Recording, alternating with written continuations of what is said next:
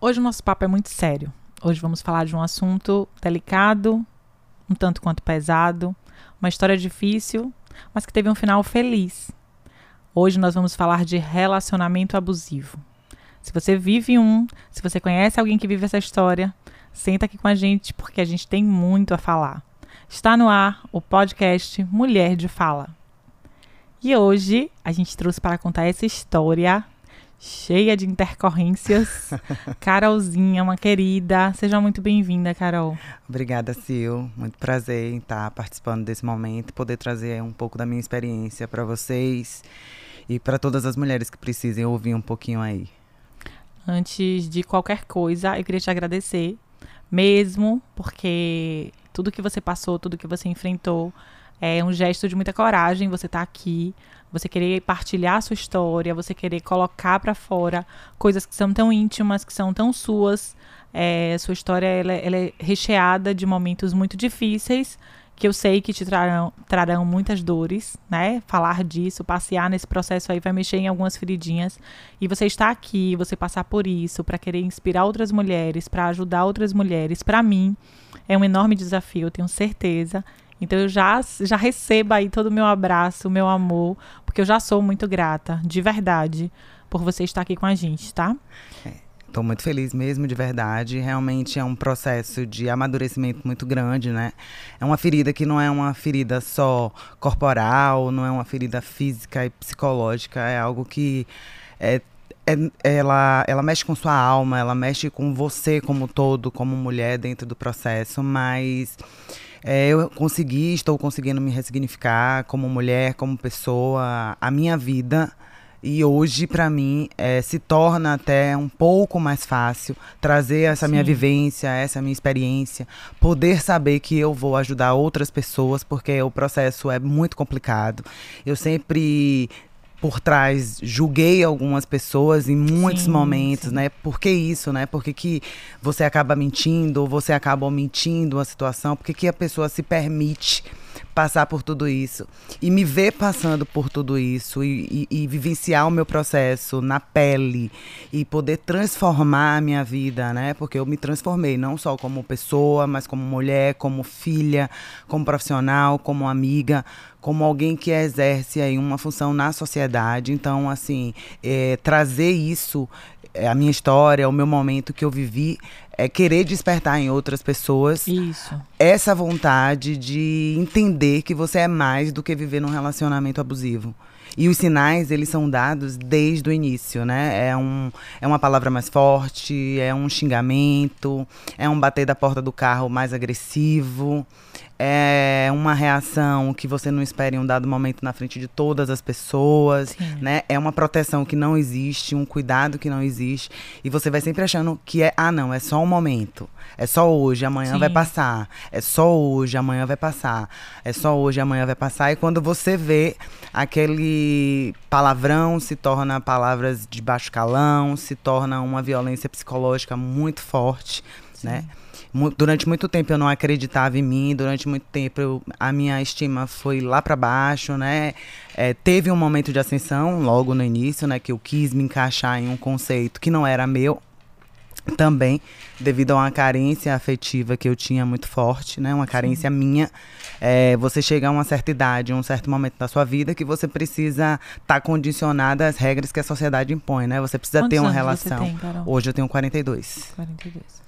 E como começou a sua história? Conta assim, desde o início, como é que aconteceu? É, há quanto tempo isso aconteceu? Como é que era o seu relacionamento? Hoje você não vive mais essa relação? Não, já não, acabou. já, já. Mas como é que tudo começou? Na verdade, a gente já é, é, era uma pessoa que a gente já tinha um contato, né? E já, já participava de alguns momentos juntos, já tinha um processo de conhecimento antes, né? De se conhecer, de viver alguns processos juntos, de ter um ciclo de amigos em comum, de ser do mesmo bairro, de participar de alguns eventos juntos. Uhum. E a gente acabou se conhecendo. E foi se transformando, foi se transformando. Era era para ser uma paquera, né? Um, aquele negócio do crush, de, do de é, só do ficar. Eu tinha acabado de sair de um outro relacionamento também. E foi e uma aí, relação ok, sem traumas. É, sem traumas abusivos, psicológicos. Teve um trauma de uma relação também de 15 anos e que aí eu entendo que era questão de maturidade, de não ter vivido Sim. algumas coisas, então é, queríamos coisas diferentes, ele queria seguir um caminho de família, filho, casa e eu não queria, eu queria Sim. sempre prezei por uma liberdade, nem né? sempre gostei de ser de ser livre, de ter o meu momento, de ter o meu espaço, não me sentia ainda preparada para ser mãe ou para constituir família. Então a gente tinha é, projetos de vida diferentes que acabou cada um seguindo a sua vida. Sim. Okay. Paralelo a isso, eu conheci essa, essa outra pessoa, né? A gente começou a sair e, e a gente achava que era uma brincadeira. E foi. Vai, a gente começou a dormir junto e começou a conhecer os pais e começou a, a, a ter uma interação com a família. E aí a pessoa precisou morar um tempo fora, né, por uma questão de trabalho, e ok, eu aqui sempre ajudando dentro do processo. Nesse processo da pessoa morar fora, que já tinha mais ou menos um ano, a gente resolveu noivar, porque a gente entendia que já estava na hora. Teve esse, esse impulso no início, né, de noivar, uhum. de casar, de querer comprar um apartamento, de querer morar junto, mas existia um espaço curto de, de tempo de convivência, porque Sim, era um tempo viajando, um tempo aqui, então o tempo que estava aqui era um tempo que era mais, é, como é que eu posso te dizer, mais amoroso, era um tempo que existia aquela questão da saudade. Mais vida de namorado, É, né? de, um, de um processo de não se conhecer, ou de não ter algumas vivências do dia a dia, do cotidiano, né? Uhum. Do, dos, dos problemas começarem a acontecer. E aí isso foi acontecendo. Então eu acabei ficando deslumbrada com aquilo, né? De repente, eu tô vivendo uma relação onde eu vou conseguir conquistar o que a sociedade começa a me impor a partir dos 30 e poucos anos, né? Sim. Que ah, eu já tô trabalhando, já tenho um, é, uma estrutura profissional, né? Já construí uma carreira, é, já tenho uma formação acadêmica, já uhum. tenho uma MBA, já já preciso o que agora? Casar, ter filho, constituir família. E isso, as crenças limitantes eram algo que era muito latente né? Para mim também, isso é um processo que eu gostaria de trazer, porque Sim. a gente acaba repetindo o que, as, o que as mulheres anteriores a nós faziam. Eu tive Sim. avós que viveram relacionamentos abusivos, né? Hum. Que se submetiam a algumas situações.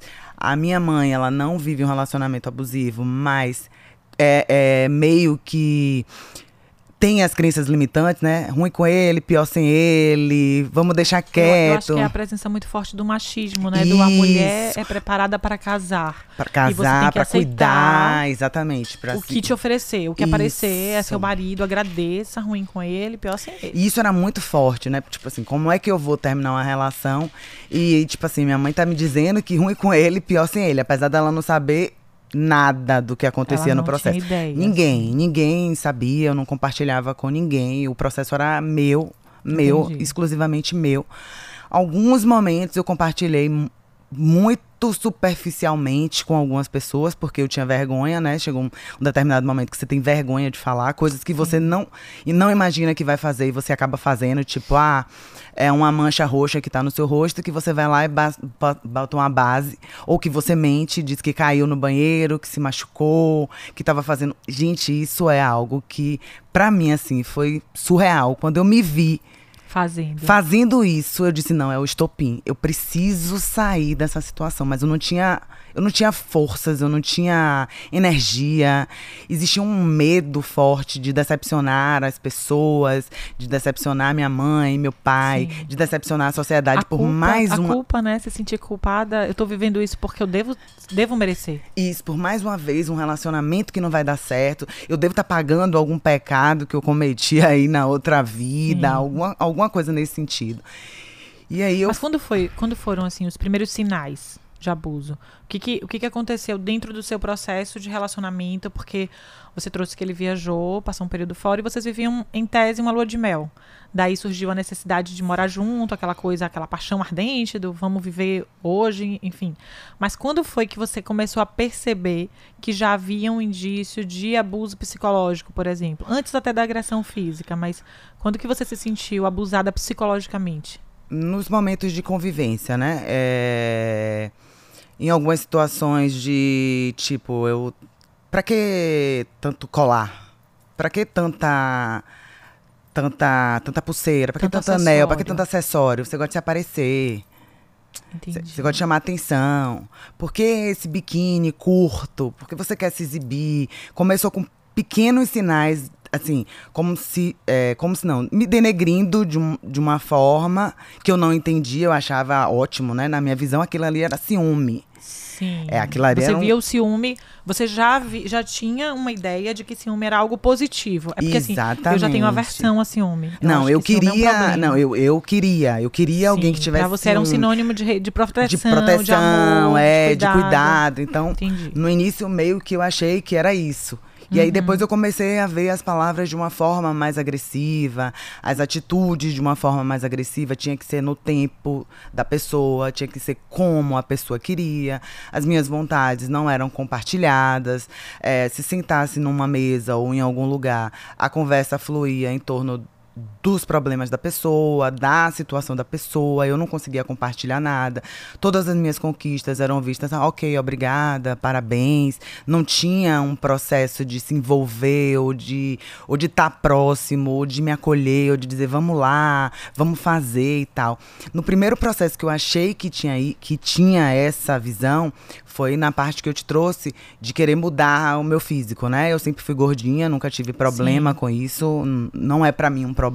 Uhum. É, já nasci assim, né? Então isso pra mim não é um problema, mas a pessoa era muito forte, né? Era uma pessoa que é, tenha, tinha um corpo realmente muito bonito e, e- e mostrava esse corpo, Praticava praticava atividade atividade física, né? Tinha, gostava. Então eu comecei a a dizer assim, não, então eu vou ter que entrar naquele mundo. Isso aí foi uma coisa que eu que eu quis e que eu fui Sim. viver.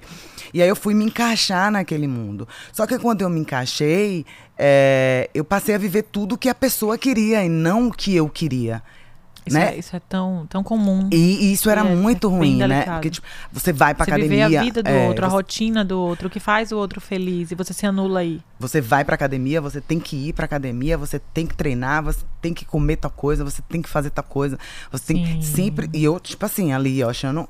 Num primeiro momento, eu tava achando ótimo, né? Meu corpo tava mudando, Uhum. é, eu tava bem fisicamente, eu tava agradando a pessoa que tava do meu lado, a gente tava meio que compatível, né? Porque na minha cabeça tinha como é que um cara malhado namora uma gordinha. Ele deve sofrer algum tipo de.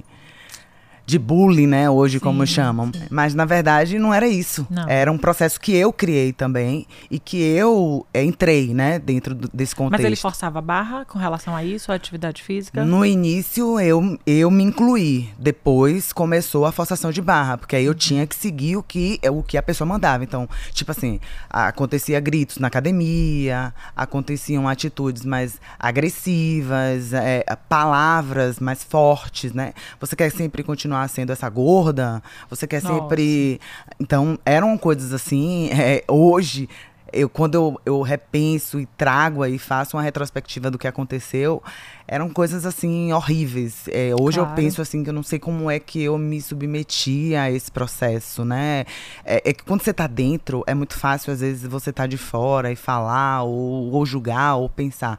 Mas aí tinha a família, tinha amigos, tinha o que já se construiu, né? Tinha uma série de coisas. Não, vamos tentar de novo. Aí quando eu tentava conversar com alguém, não, é melhor tentar de novo, né? N- Não. Alguns também não acreditavam mais, né? Algumas pessoas não acreditavam, porque era uma divergência muito grande de, de compatibilidade. Era meio que a água e o vinho. mas a, Vocês dois. É, mas a gente estava ali, seguia tentando, né? Seguia Sim. tentando. E nesse primeiro momento, eu achava que ele estava me incentivando, né? A fazer atividade física, a ficar melhor. Mas quando eu vi, eu estava totalmente atrelada às vontades dele, ao desejo dele. Eu não queria aquele corpo, era ele que queria. Uhum, Eu não projetava em mim não ter nenhuma estria e nenhuma celulite. uhum. Então, eu, eu fazia muito mais para agradar a- ao outro do que a mim mesma. Entendi. Chegou um momento que eu disse, não quero mais, eu não quero mais isso. E aí eu já percebia que eu não estava sendo eu. Porque quando eu estava em alguns lugares com algumas pessoas e não com ele, eu era uma era, eu conseguia ser a Carolina que eu sou. Mas quando eu estava com ele, eu não podia rir alto, eu não podia falar alto, eu não podia é, falar alguns palavrões que eu realmente falo, uhum. ser aquela pessoa que eu sou, é, feliz, mas engraçada. Ele, mas ele fazia, é, ele humilhava você na frente das pessoas? Humilhava. Já tinha chegado nesse nível? Já, já tinha chegado nesse nível. Tá vendo aí, ó, ó como ela tá vestida, essa roupa é horrorosa. É, enquanto todo mundo me elogiava, dizia, pô, você tá linda, você é linda, parabéns. É, algum tipo de conquista que acontecia, é, todo mundo falava, um problema sério rede social. Eu sempre gostei de rede social. Uhum. Sempre postei, sempre publiquei, sempre utilizei a rede social. Eu sempre gostei. Sim. Eu trabalhava com pessoas, então eu precisava ser uma referência para pessoas. Uhum. Então eu sempre usei a rede social para isso. Eu, eu tinha chefes que estavam em outros estados, que precisavam conhecer o que eu estava fazendo aqui. Uhum. Então eu sempre usei a rede social. E aí era um problema, porque eu gostava de me exibir nas redes sociais, porque eu gostava de me aparecer nas redes sociais, porque eu é, mostrava nas redes sociais coisas que não existiam. É, uma série de, de coisas, sabe? De, de, eu não, de, de namorar e não se ter na rede social. Sim. Porque era melhor evitar qualquer. Porque eu, eu, eu tinha muitos amigos, porque eu é, sempre fui muito carinhosa com, as, com os meus amigos e não era com a pessoa, mas já não cabia mais um carinho. Você acaba tendo que retribuir o que você recebe. Sim. Então, como eu não conseguia retribuir com as mesmas agressões ou com o mesmo vocabulário, eu me calava. Exatamente, tem, né? eu não tenho isso para dar. O que eu tenho para dar é amor, é carinho, é, é, cuidado, é proteção, e que foi o que eu sempre dei. E talvez isso também tenha atrapalhado, né? Como eu te disse, nessas, nesse processo de crença limitante e de repetir os, e de fazer tornar é, ter na minha vida padrões repetitivos, eu comecei a agir igual a minha avó, as minhas avós, tanto paterna quanto materna, igual a minha mãe. E aí eu fiz assim, não, eu tenho não é possível, eu preciso sair desse contexto, né? Eu não vou morrer. Aí tinha a questão de você ver seus sonhos construídos, né? Um esforço de comprar um apartamento, de montar uma casa. E aí, ah, vai passar pelo aquele processo de divórcio, de divisão de bens, apesar da gente não ser casado. Sim. Ai, vai ter que falar pra família tudo. Então, peraí, vou esperar mais um pouquinho. Vou esperar mais um pouquinho. Até que eu comecei a fazer a terapia. E aí a terapia me ajudou, né? Eu, eu, utilizei duas formas de terapia, que era a terapia psicológica, que é a terapia médica mesmo, mas eu também usei a terapia espiritual. Sim. Eu consegui é, Conheci uma pessoa maravilhosa na minha vida, essa minha terapeuta espiritual. Por sinal, foi minha professora da MBA, eu não sabia, cruzou meu caminho primeiro e só depois uhum. eu soube do processo. Então, eu, eu passei por um processo de constelação familiar para entender sobre essas crenças limitantes, para entender por que, que o, meu, o meu posicionamento era esse, né? Tinha um, uhum.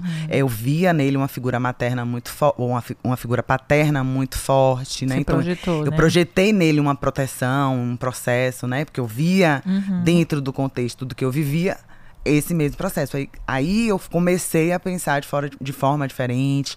Eu comecei a sair da caixa, né? Eu comecei a não fazer mais as mesmas coisas. Por exemplo, acordava de manhã e eu tinha uma rotina. Acordava mais cedo, né? Deixava o café pronto, deixava lá o pão, o ovo, o queijo, já deixava tudo pronto. Eu não era mãe. Eu era mulher. Mas se comportava como se Me fosse Me comportava mãe. como mãe. Então aí eu me lembro muito dessa frase da minha psicóloga. Ela diz assim: hoje você só vai deixar o café. Amanhã você só vai deixar o pão. Pra, porque você não vai conseguir tirar tudo de vez. Uhum. Então você vai começar a se comportar de forma diferente aos poucos. Entendi. Você vai começar a fazer as coisas. E aí isso foi me ajudando bastante. Porque ah, eu comecei a fazer dessa forma. Hoje eu não tô afim de fazer, então hoje eu não vou. Era meio que assim, eu tenho que arrumar a casa, a casa tem que ficar arrumada, porque a pessoa precisa chegar e a casa está limpa. E, e os dois trabalhavam fora. Os dois trabalhavam fora e mas, as atividades atividade ficavam sua. comigo, entendeu? Ficavam exclusivamente comigo.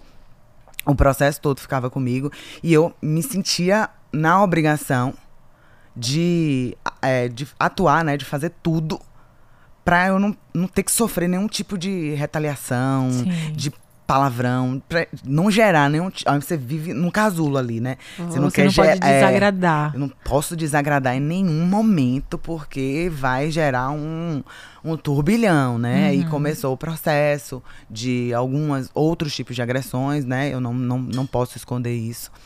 É, eu, eu, tive agressões físicas, né? Uhum. E aí foi que eu me vi. Eu disse assim: não, não é possível. Eu não vou passar uma base, vou trabalhar. Eu, quando eu me vi com aquela mancha, eu dizer no trabalho assim, ah, eu caí no banheiro, vocês não sabem, menina, eu botei um sabão aqui demais e caí no banheiro. Eu falei, não, gente, eu tô hoje, né? Hoje eu Mas penso essa, assim. essa agressão começou como? Assim, essa briga especificamente era por quê? Ele te agredia fisicamente? Porque o por quê? temperamento. Porque a desculpa era o temperamento forte. Começou com um tapa na porta, começou com um celular no chão. Foi começando assim. Sim. Começou com objetos, né? Começa com objetos, comigo no caso. Começou com as palavras. Eu não entendia que aquilo era uma agressão, que já estava me afetando e me ferindo. Sim. Porque eu já começava a não fazer as coisas. Tipo assim, se eu fosse sair com você, Silene, eu ia como Carol. Mas se eu fosse sair com uma pessoa, eu ia como o, que a pessoa queria que A eu estivesse. dele. Exatamente.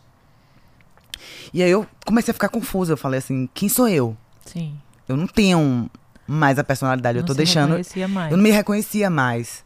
Eu tô deixando, eu vivia triste, eu vivia reclusa, eu vivia num processo que eu não conseguia nem pensar como sair daquilo. E, e- e com vergonha, né? Porque eu não podia conversar com nenhuma amiga, eu não podia conversar com ninguém que tava do meu lado, porque eu não conseguia ter uma atitude de sair da relação. Entendi.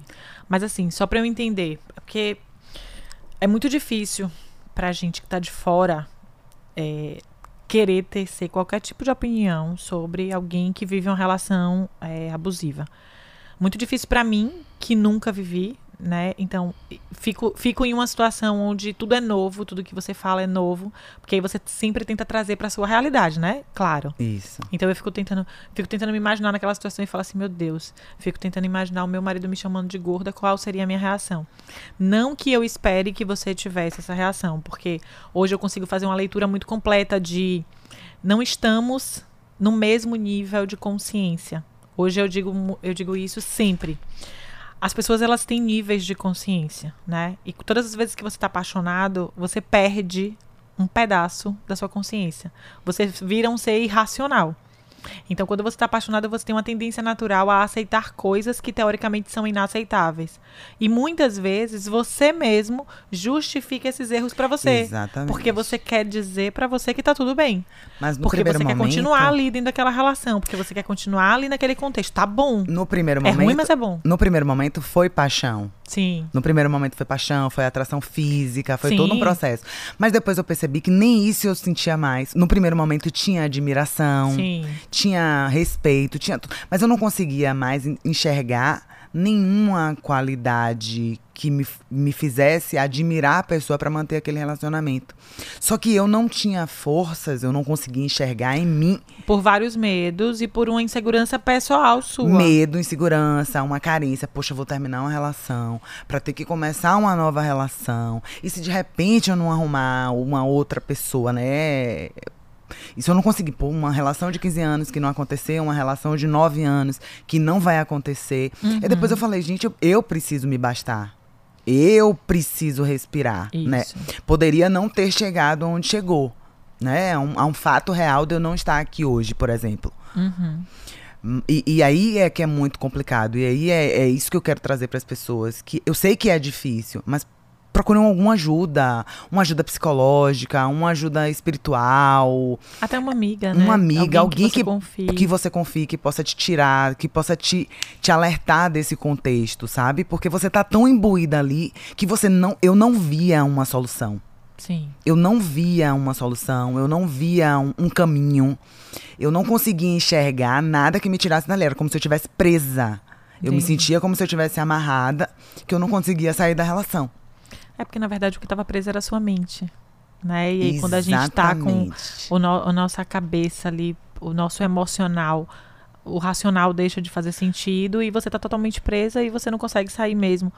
É, Eu, eu entendo, de verdade, assim, muito embora seja, como eu tô dizendo, né, alguma coisa que eu tô só de fora, hum, pa- palpitando, mas eu consigo entender, assim, como você se sente, é, tentando me colocar um pouquinho no seu lugar. Mas como eu ia te perguntando, o processo da violência física em si, qual foi o estopim? Assim, qual foi a situação? Vocês chegaram da rua, brigaram, por que motivo? Por que, que Você chegou fala já ao parte? final, porque assim, teve alguns processos. É, né? Era pode uma, contar aí. Era uma discussão mais forte, que gerava um tapa. Era uma discussão mais motivo da, forte, da que gerava um discussão era empurrão. qualquer bobagem. É, não, não precisava Não ter um motivo, motivo. específico, né? Uhum. Era, um, era um ciúme por alguma coisa, era alguma situação de que eu não correspondi à expectativa, né? Uhum. Era alguma coisa dentro desse nesse sentido que começou a gerar. Como eu te disse, era um, foi um tapa na mesa, foi uma porta quebrada. Começou com objetos. Uhum. Até que se chegou a minha pessoa. Uhum. E aí foi uma, foram duas, foram três, foram algumas vezes. Até que se chegou ao ponto final, né, de uma, uma tentativa mais forte dentro de todo esse processo. E aí não tinha como, não, não, não, não cabia mais. Acho que precisava acontecer alguma coisa também, é, como é que eu posso te dizer, mais forte mesmo, uma coisa assim, tipo, é o estopim, é aquilo, isso aqui tem que acontecer para vocês se desvincularem, para você sair dessa relação, para você sair desse momento. E aí eu consegui sair, né? Porque muitas vezes a gente não consegue Sim, também. sim. Porque tem aquela coisa do, do, do me arrependi, do me desculpe, do que eu tava de cabeça quente, não era isso que eu queria fazer. Uhum. E aí você vai, vai se vendo dentro desse processo, mas foi muito bom, né? Eu, eu não tive esse apoio antes, mas em contrapartida, quando aconteceu isso, eu tive um apoio incondicional das Mas pessoas. você consegue entendeu? falar disso? Pra você é tranquilo? Você Não, consegue hoje é contar? tranquilo. Hoje é tranquilo. Mas como é que foi essa tentativa mais. O que, que você chama de uma tentativa mais forte? O que, que, o que, que ele fez efetivamente? Agressão mesmo, agressão física. Muito, muito murro, muito.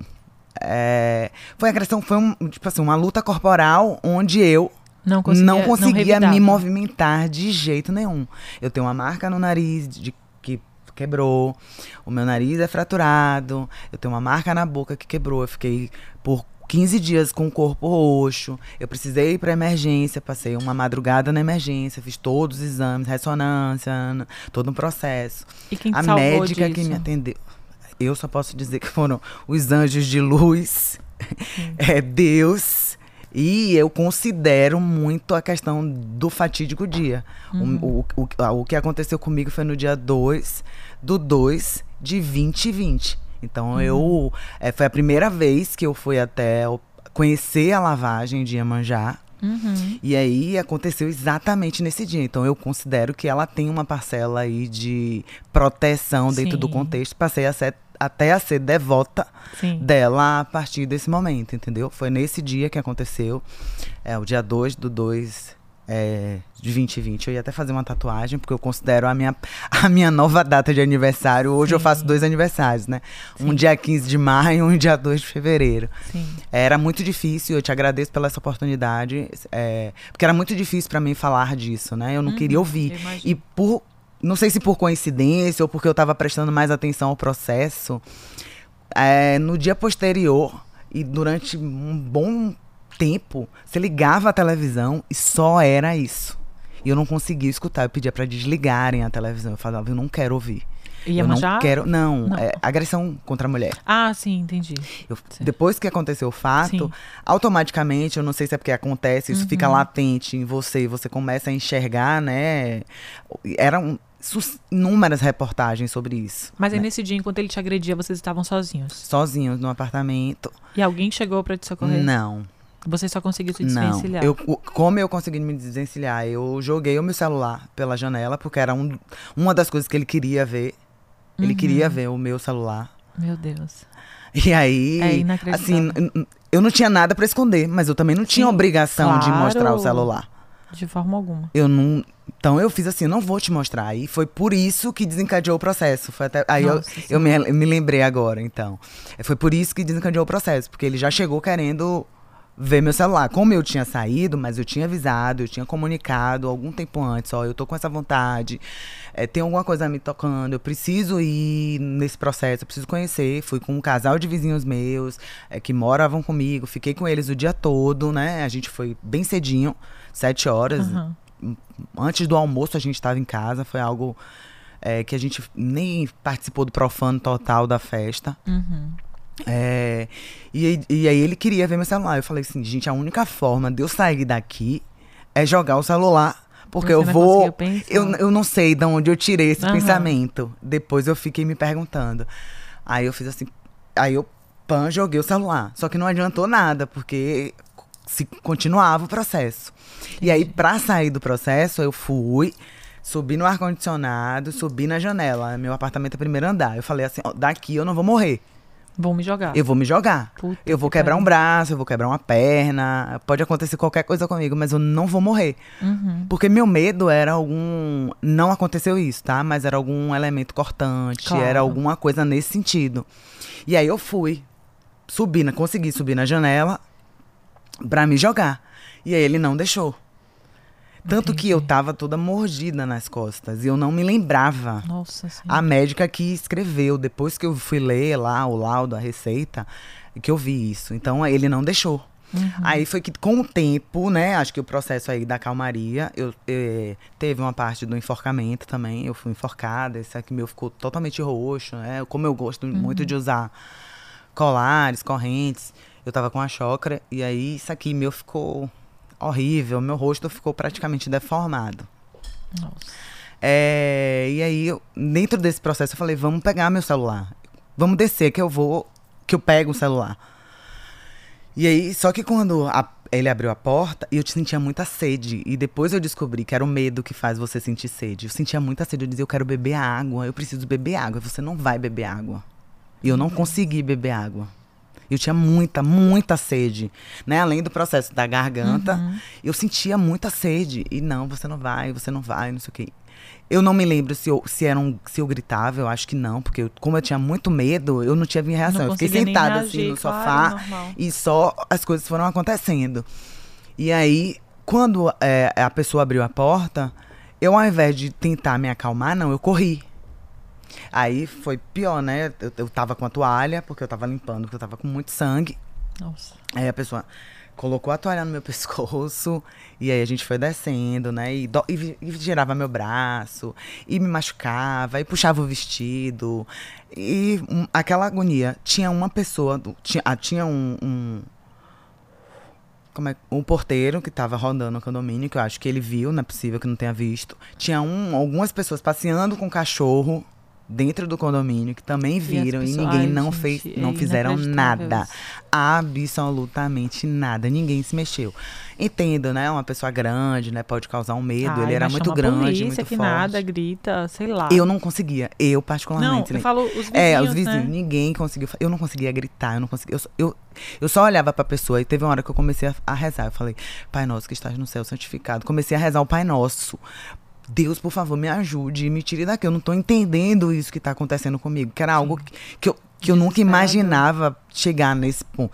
Na verdade, eu não sei se eu não imaginava ou se eu imaginava. Hoje eu fico meio confusa, né? Porque todos os indícios chegavam para que isso acontecesse, né? Uhum. Um dia é um quebrar um, um objeto, um dia é um tapa. Eu acho que é porque a gente deve pensar que nunca vai acontecer com a gente. E tem isso Nunca também, você acha, exatamente. Ai, que nada, mas ele não vai ter coragem. Não, mas ele não vai fazer Não, nada aí tem a amizade da disso. família e tem todo um processo imbuído aí dentro do E contexto. fora que eu acho que tem uma outra questão, que é assim, o estado normal do agressor. Porque quando ele tá naquele momento vestido de raiva, que é o momento em que ele te agride, ele é uma figura tenebrosa.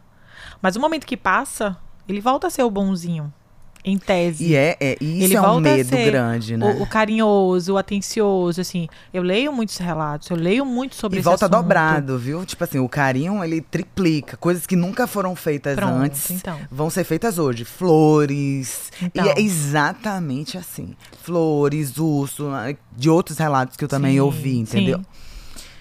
É, eu, eu acho que, eu acho que a questão é justamente é, a gente trazer a mulher para um estado onde ela consiga ter um processo de autoconhecimento. É o que eu sempre bato muito na tecla. Isso assim. é verdade. Você precisa ter muito autocuidado, você precisa cuidar muito da sua autoestima, você precisa ser uma pessoa muito bem resolvida.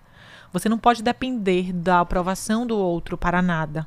Então, quando você é uma mulher segura e que está blindada, digamos assim, eu acredito, porque aí também é só uma suposição, que as chances de você conseguir se deixar levar por pessoas que fazem esse tipo de coisa é menor. Só que a gente vem num processo de carência. A gente vem num processo do eu preciso. A gente vem num processo do qualquer pessoa que sorri para você, você tá ali, ai, mas então, tá sorrindo. Qualquer pessoa que lhe dá um dedinho de amor, às vezes você tá num processo pessoal de carência tão grande que qualquer pessoa que lhe dê uma migalha, Você lhe aceita. parece muito. Exatamente. Cai como É se fosse mesmo. muito. Exatamente. Então é aquele muito que você se agarra com toda a força e você tenta justificar para você mesma os erros que ele comete. Então, quando a gente vai, por exemplo, eu vou voltar aqui um pouquinho na sua história, só para criar um contexto. Quando a gente vai lá no comecinho da sua história, quando a gente ouve você dizer que é, você é uma pessoa que se gosta muito de se aparecer, você é uma pessoa muito exibida, olha só, para que tanta joia? Né? Para que tanto acessório? Por que, que você quer chamar a atenção do outro? Então é um momento onde ele tenta te desqualificar como mulher, Exatamente. como ser humano, como alguém que é vaidosa, assim, por que não? E qual é o problema de eu ser vaidosa? E qual é o problema de eu gostar de muito acessório? Onde que gostar de muito acessório virou uma ofensa para o outro? Né? Então você não tem que aceitar daí. É, eu vivo um processo de onde eu falo muito isso na rede social, assim, eu não sei há quanto tempo você me acompanha, mas você já deve provavelmente ter escutado eu falar lá, onde eu falo muito que você precisa entender que quando você está no seu processo de autoestima, quando você está com sua autoestima elevadíssima e bem resolvida, você tem que entender que você não depende da opinião do outro. É, exa- Você, você tem que se colocar numa uma posição onde eu tô afim de postar minha foto de biquíni, eu vou postar. Ai, mas o seu marido acha o quê? Meu marido não tem que achar nada. A gente precisa sair desse, desse lugar onde nos colocam. Porque a gente é colocada pela sociedade em uma posição onde o seu marido precisa permitir. E a gente se permite entrar nessa, nesse processo, Então, entendeu? Pois é, e, assim, eu venho de um processo que meu marido era extremamente ciumento. Assim, meu marido nunca levantou a voz pra mim. Então, é, quando eu falo pra mim é muito estranho, porque assim, mesmo ele sendo muito ciumento, muito controlador, ele era muito controlador, mas ele nunca é, sequer me elevou a voz, sabe? A gente tem 18 anos juntos e a gente nunca nem brigou. A gente, quando eu brigo, eu brigo só, né? Porque quando eu me estresso, que eu quero brigar e eu sou muito assim, retada, eu tenho uma voz muito firme. Quando eu quero brigar, eu brigo só, porque meu marido é um poço de tranquilidade. Ele ainda fica assim, ó. Tá bom, minha filha, tá bom. Isso me irrita ainda mais. Porque é ok que eu quero atiçar fogo, porque eu quero ver ele ficar estressado. Porque você quer confusão naquele momento. Sabe como é que, como é, que a mulher é? E eu não consigo. Eu sempre briguei só. Mas ele sempre veio de um processo onde ele conseguia me controlar. Onde durante muitos anos eu fiz o que ele queria. Eu era uma pessoa que eu me lembro que minhas amigas usavam short curto e que eu olhava pra ela julgando. Falava, cadê o resto da roupa? Como assim você tá saindo com esse short? Sabe? Eu era essa pessoa. É inacreditável quando você olha pra mim hoje que eu era essa pessoa, mas eu fui. Então eu, eu me sinto legítima pra falar disso, do julgar o outro, do não julgar o outro, porque eu já julguei muito. E porque justamente eu me curvava a esse padrão que me impunham e que o meu marido adorava. Ele achava que era maravilhoso eu estar nessa condição de mãe, de esposa e de bela recatada do lar. Então, eu não postava foto em rede social. É, se você entrasse, se você. Aliás, eu tinha. Porque minha- essa minha rede social é nova, mas eu tinha uma outra conta que, se você voltasse, sei lá, 2017 pra trás, você ia ver só foto das minhas filhas, do meu marido, da família Doriana feliz. só.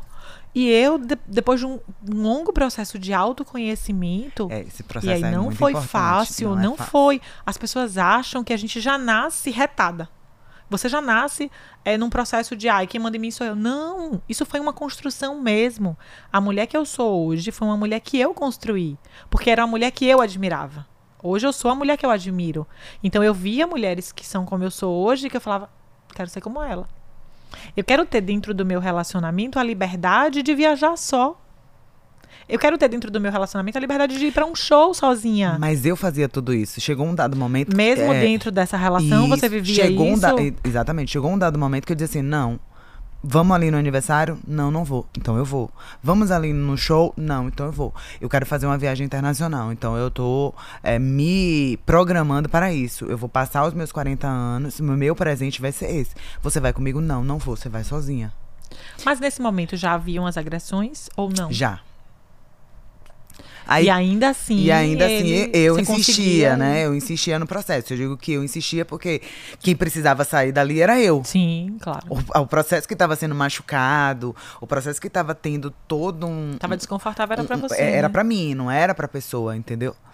Porque, afinal de contas, eu tava ali pra suprir todas as outras necessidades, né? Pra Uhum. manter uma relação aparentemente de boa, né? Porque existe pra poder ter um, um- um consenso das famílias, né? Não, não danificar nenhum tipo de imagem, não danificar nenhum tipo de amizade, que ainda existe, não, não tivemos nenhum problema relacionado a isso, né? Uhum. Graças a Deus tivemos maturidade, a minha família é bem tranquila e aí o processo não teve nem de ah, eu tive muito apoio também de algumas pessoas da família dele, eu não posso dizer ao Sim, contrário, né? isso. É importante trazer isso. Ou até hoje eu falo, tem um carinho, tem uma tia dele que tem um carinho muito grande por Você mim. chegou a registrar a ocorrência? Tem e, ocorrência.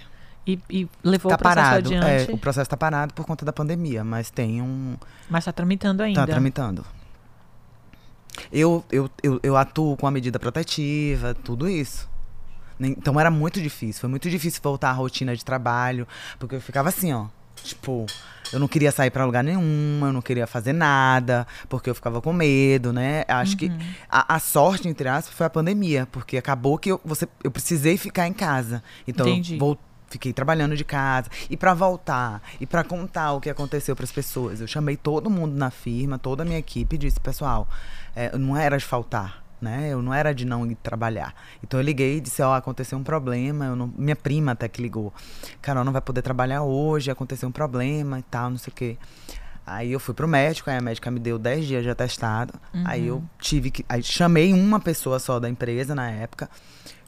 Disse, eu tô indo aí te encontrar. Só quando me viu, desabou. Não conseguiu nem olhar Isso pra que você mim. tá contando é no dia. No- depois do fato. Ah, tá. No dia depois do Mas fato. pra gente voltar aqui na história, no- só, só pra gente Tá. conseguir fechar a história. Dentro do processo, no dia mesmo que ele teve a tentativa de feminicídio, porque a gente pode configurar que É, isso houve, de mesmo. fato, sem dúvida alguma.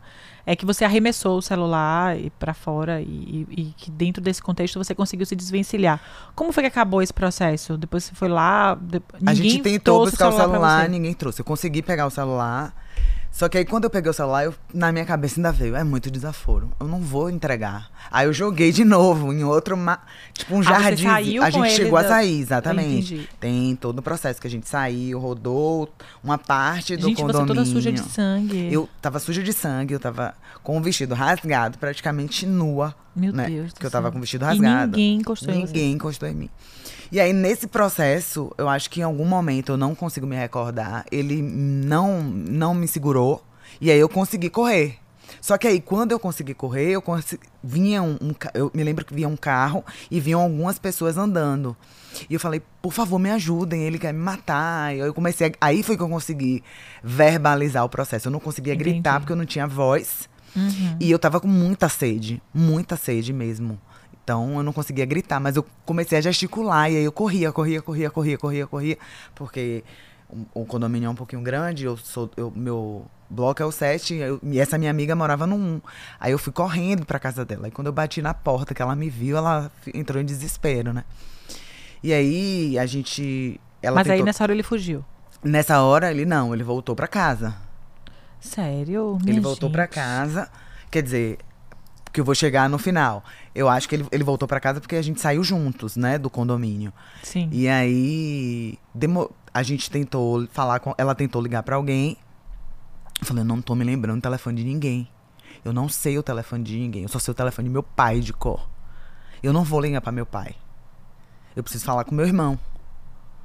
Porque eu não quero que meu pai presen- me, me veja do jeito que eu Nesse estou, né? estado, claro. E aí eh, mi- ela tentou falar no Instagram com meu irmão, a gente tentou falar com algumas pessoas. Ela tentou falar, essa minha vizinha tentou, que é minha amiga, né? Que eu digo que é meu anjo da guarda, Cíntia, é, que ela e o marido foram cruciais nesse processo. É, tentou falar com algumas pessoas, não conseguiu. Aí eu me lembrei que uma vizinha nossa estava trabalhando com minha prima.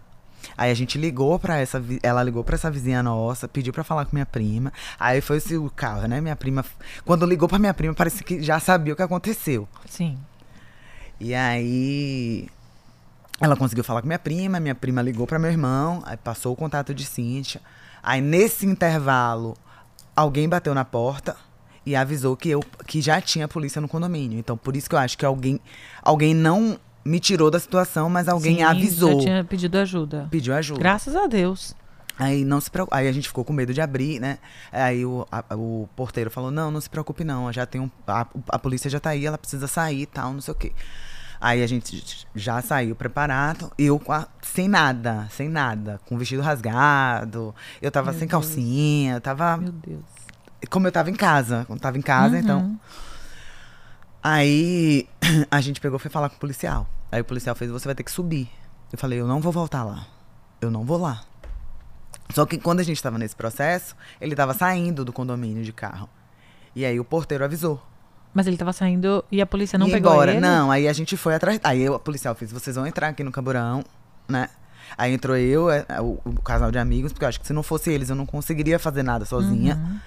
E aí a gente foi atrás. Aí Sim. foi que o policial. Ele não parou, né? E o policial parou o carro. E aí.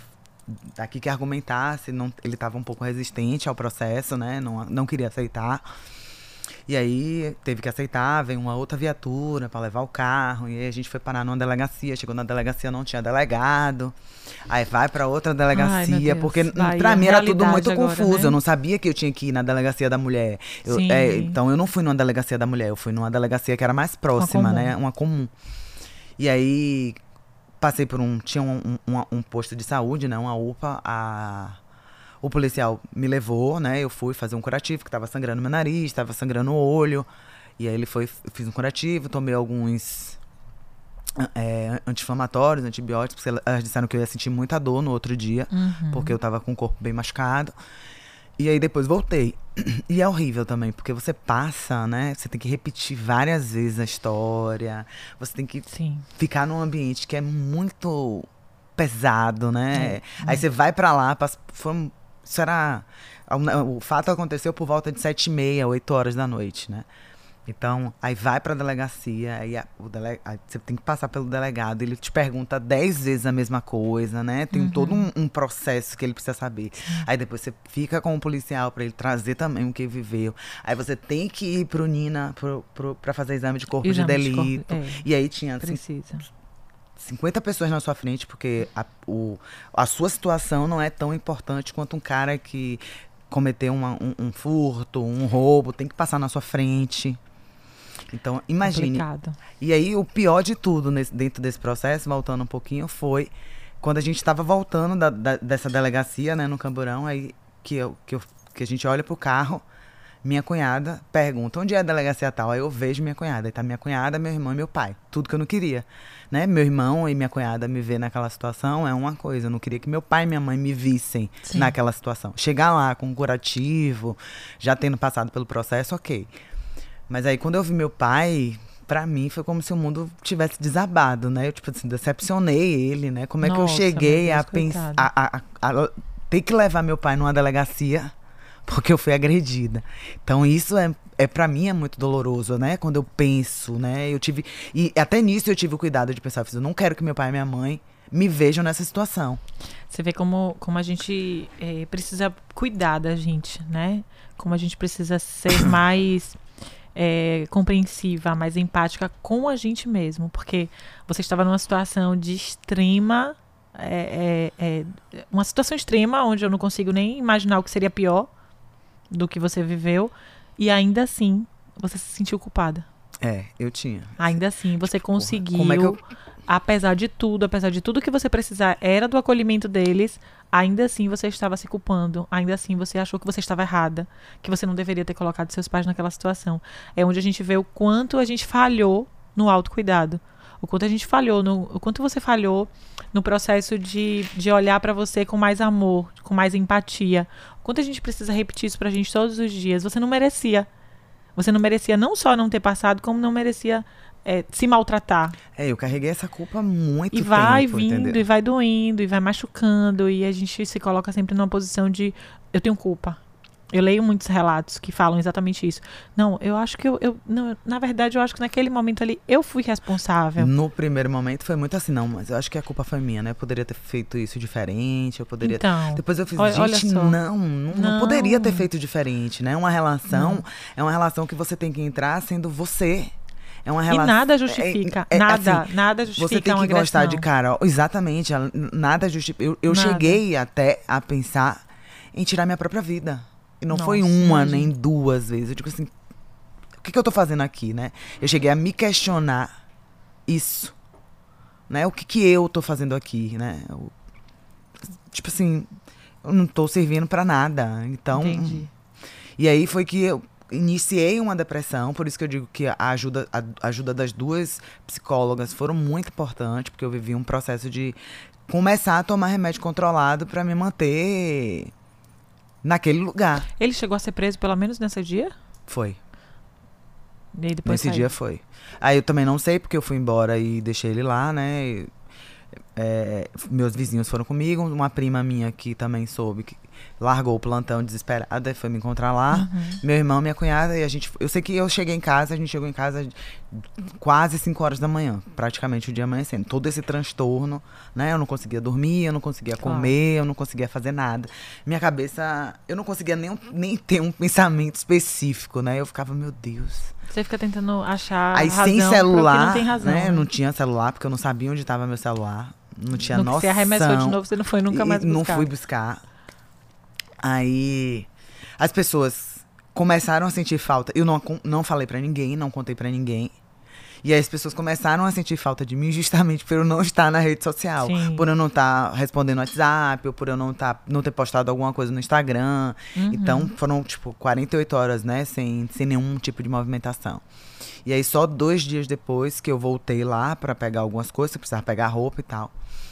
E aí eu ainda tem tudo isso, né? O constrangimento de você estar na delegacia, na frente das pessoas. Porque eu não podia passar em casa, eu tinha que ir como eu estava. Porque as pessoas precisavam ver o meu estado. Sim, eu não sim. podia tomar um Não banho, não pode podia trocar, mudar é. roupa, eu não podia fazer nada. Porque eu tinha que correr o É risco. muito humilhante. É, né? correr o risco de estar num lugar e você ver que um cara que acabou de cometer um assalto, come- acabou de fazer alguma coisa fora da lei, tá ali, vai- ele vai precisar passar na sua frente, tá? E meu Uhum. pai ali o tempo todo do meu lado, sabe? Meu pai, meu irmão, a minha cunhada, a minha todo mundo assim do Com meu certeza lado. você se julgou e se culpou e se crucificou muito mais do que Muito, eles. Muito, muito. Eles naquele momento não nem pensar nisso. Não, né? né? Acho que eles nem pensavam nisso. Acho que é o fato era mesmo uma. Sei lá, e depois quando as, aí como a gente como tipo minha prima soube, aí, as, as coisas vão começando a rodar, né? Aí as outras pessoas vão sabendo. Aí eu falei, não quero que conte a ninguém, né? Eu tinha uma prima grávida em Recife, eu não queria que ela soubesse porque eu tinha medo de acontecer alguma coisa, né? Tomar um susto, perder o bebê, então assim, é, o que que eu vou falar no meu trabalho? O que que eu vou dizer para os meus amigos, né? Como é que como é que Ai, e foi gente, que eu, situação. eu, eu recebi, mas assim, eu recebi tanto, tanto, tanto amor. Eu, não- eu não sabia explicar, né? Eu não sei explicar de onde, de onde veio tanto amor, tanto, tanto carinho, tanto respeito das pessoas, tanto Ai, cuidado comigo. Essa parte, assim, foi fantástica. Foi o que me fez repensar, recomeçar e voltar a ser e voltar a ser Carolina, entendeu? Eu precisava voltar a ser quem eu sou. A que dá risada alto, a que anda de short camiseta, a que manda porra, a que faz todo esse processo. Eu precisava voltar a ser eu. Não foi fácil, não está sendo fácil, né? Eu não conseguia ficar na minha companhia sozinha. Hoje eu super me curto, hoje eu faço as minhas coisas. Hoje Que eu quero massa. comer uma coisa gostosa, eu vou lá e faço um prato bonito pra mim. Eu não preciso fazer Perfeito. só para o outro. Eu preciso fazer pra mim. Perfeito. Então esse esse caminhar, esse despertar Hoje você se meu, cuida, né? Se exatamente. E o, o, o cuidado, eu cheguei a não, não treinar. Eu falei assim, não vou treinar, porque daqui a pouco eu vou me ver nesse mesmo processo. Ou daqui a pouco as pessoas vão falar que eu tô treinando, não, não, não. Aí depois eu disse, não, eu vou treinar. Conversei com a, com a, com a minha instrutora e disse, ó, eu não quero nada que me aperte a mente. Eu Uhum. tô aqui porque é um momento que eu devo extravasar, é um momento do meu Isso. dia que eu vou liberar os meus hormônios, que eu vou dar risada, que eu vou. Eu não quero me condicionar. Eu, eu não quero hoje nada que eu não esteja com vontade de fazer. E isso é muito difícil. É você, eu vivi o tempo todo amém, amém, amém, amém, sim, sim, sim. Que eu Você assim, aprendeu a se respeitar. eu, é, eu, eu- digo pra você que eu estou aprendendo, né? Porque é um aprendizado constante, Uhum. Constante, claro. né? Mas hoje eu só estou é, em lugares que eu sei que eu posso estar. Hoje eu só quero comigo quem eu sei que está realmente comigo. Hoje eu tenho a tranquilidade de dizer assim, ó, Silene, hoje eu não vou no shopping com você porque eu não tô com vontade, eu Maravilha. não tô bem, eu não, eu não tô legal. Eu não vou só porque Dizer eu preciso não, te agradar. Tá tudo bem você não querer, claro. Mas eu tenho uma explicação para te dar, né? Hoje eu não vou. Hoje eu não vou porque eu não, não tô legal, não tô afim, eu não quero ir. Antes eu não fazia isso. Eu tava tão acostumada em obedecer que eu vivia em função, por conta do relacionamento, eu acabei projetando isso em todas as relações, né? Eu criei uma Sim. relação de submissão com a minha família, com, com o meu trabalho, com os, com os amigos, que eu tinha que fazer. Eu preciso agradar todo mundo, né? Eu sou. Eu, na minha cabeça tinha que eu sou muito ruim, né? Então eu tenho que fazer de tudo pra. É, todo mundo me achar legal, todo mundo me achar massa. E hoje eu não Essa quero mais é, de, caber, de, agradar, né? Necessidade de, de, caber. Eu não quero mais caber. caber. Então, Exatamente. Então, eu, eu, eu, fiz até uma frase no Instagram que eu falava exatamente isso, que é não se diminua para caber na pequenez do outro. Eu, Porque às vezes o outro é tão pequeno, tão pequeno. Perceba o que você viveu. Você estava diante de alguém que era tão pequeno, esse ser aí que cruzou o seu caminho, e você, tão gigante, uma pessoa tão cheia de luz, se diminuiu tudo que pôde para encaixar no espacinho ridículo que ele tinha de vida para você. Das pessoas dizerem isso, né? Tipo assim, essa foto que você tirou há um ano atrás é diferente dessa agora. Parece que seu, seu brilho tá apagado, Sim. né? Você não consegue é, é, mais transmitir a energia que você que você transmite. É então, eu sou conhecida como a pessoa que dá a risada mais alta do mundo, como a pessoa que transmite alegria, que transmite é, leveza, mesmo com, com, com o meu jeito mais brutinho, assim, às vezes, de ser como taurina que sou, né? Então eu sou assim, elétrica, enérgica. Então, assim, eu, eu, tinha, eu não tinha mais essência. Eu não me reconhecia. Eu não sabia quem eu era. Eu já não sabia mais o que eu gostava, eu já não sabia mais o que eu queria fazer, eu já, eu já não sabia mais nada. Isso já estava impactando até na minha vida profissional. Então eu Sim. tive também um alicerce muito bom, profissionalmente falando. Porque eu poderia ter tido um impacto. Você já imaginou o que é você tomar um, um tapa, um murro, seu psicológico tá abalado e você tá ali tendo uma equipe para para cuidar, tendo clientes para atender. Ah, você tendo... trabalha em uma das maiores empresas de Salvador. É, eu, eu, trabalho numa Big Four, né? Então, assim, é. É, é, é, algo. É, o meu trabalho em si é algo que é muito sensível. Então, eu precisava estar tá bem também para poder render e, e, e, e, progredir, seguir aí o meu processo. Mas hoje é, eu enxergo que que isso, infelizmente. Salvador não, né? É, Brasil. Do, é, mundial. Mundial até. pois é, é, eu ia entrar eu... em detalhes, mas eu falei assim, gente, que besteira que eu falei de Salvador. Como assim, Salvador, gente? Respeita. E aí, é, eu foi um processo doloroso, mas também está sendo um processo de, de, de me descobrir, né? De de, de me valorizar como pessoa, Sim. de me valorizar como mulher, de me valorizar como profissional. É muito difícil pra gente que passa por esse processo relatar, né? Trazer à tona isso Sim. de novo. Tipo, por isso que eu já eu, comecei te agradecendo. Eu passei porque eu sabia assim, que não ia ser fácil. Eu não quero que ninguém me pergunte. Eu não vou falar, eu já falei Sim. que eu não quero mais falar desse assunto, eu não vou falar desse assunto. Aí outro dia eu me peguei falando, pra, conversando com uma amiga e, e aí nesse viés. Aí depois eu me peguei, eu fiz, ah, gente, dói. Mas tá doendo um pouquinho menos uhum. do que uhum. doía antes, né? Aí, tipo, quando eu tava em casa, né? Como eu tô trabalhando no home office, eu via a televisão. Ah, eu, mãe, tira disso, eu não quero ouvir. Eu, não, tipo, uhum. eu tomei verdadeira. Aí depois eu vi, não, aí aconteceu um fato com uma mulher, não, tá precisando de sangue, então eu vou lá, eu vou doar o sangue, Sim. né? Ó, oh, tá precisando falar em uma live sobre isso. Não, eu vou, eu não tenho problema com isso. Eu vou uhum. e eu uhum. falo, né? Eu, eu falo que o primeiro ponto é você se conhecer isso. e permitir dar o, dar o primeiro passo, que não é fácil, gente. Não é fácil. Precisa de muito, muito apoio. Eu não tive o apoio porque eu não busquei. Uhum. Mas você uhum. precisa buscar esse apoio.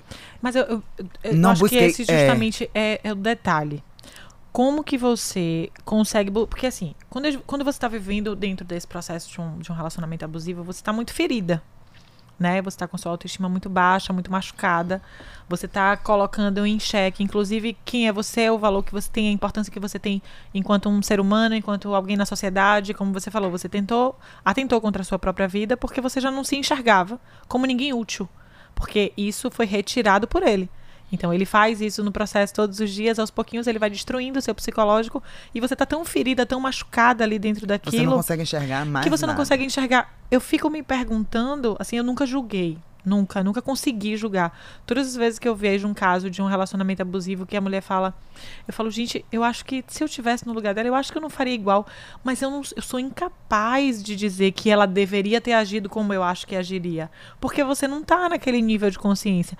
Aí eu fico me perguntando, que, que você diria de conselho, né? O que, que você daria de conselho para quem tá vivendo uma situação parecida e para quem tá ainda naquela zona onde eu não sei se isso é saudável ou se isso não é, eu não sei como sair disso, eu não sei como pedir ajuda.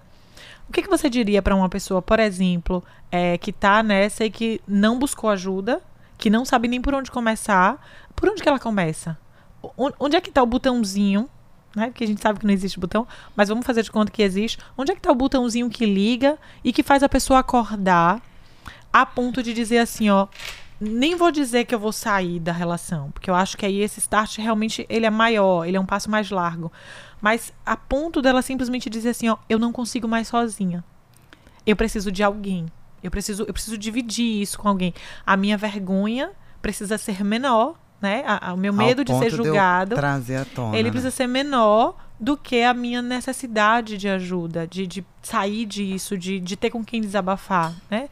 É, como é que você diria isso para alguém? Porque eu, eu, não sei nem como começar esse eu processo. Fiz, eu fiz alguns exercícios, né? Pode parecer bobo, mas eu comecei a fazer alguns exercícios quando eu estava sozinha. comecei a colocar no papel o que é bom da pessoa. Hum. O que é ruim. Sim, perfeito.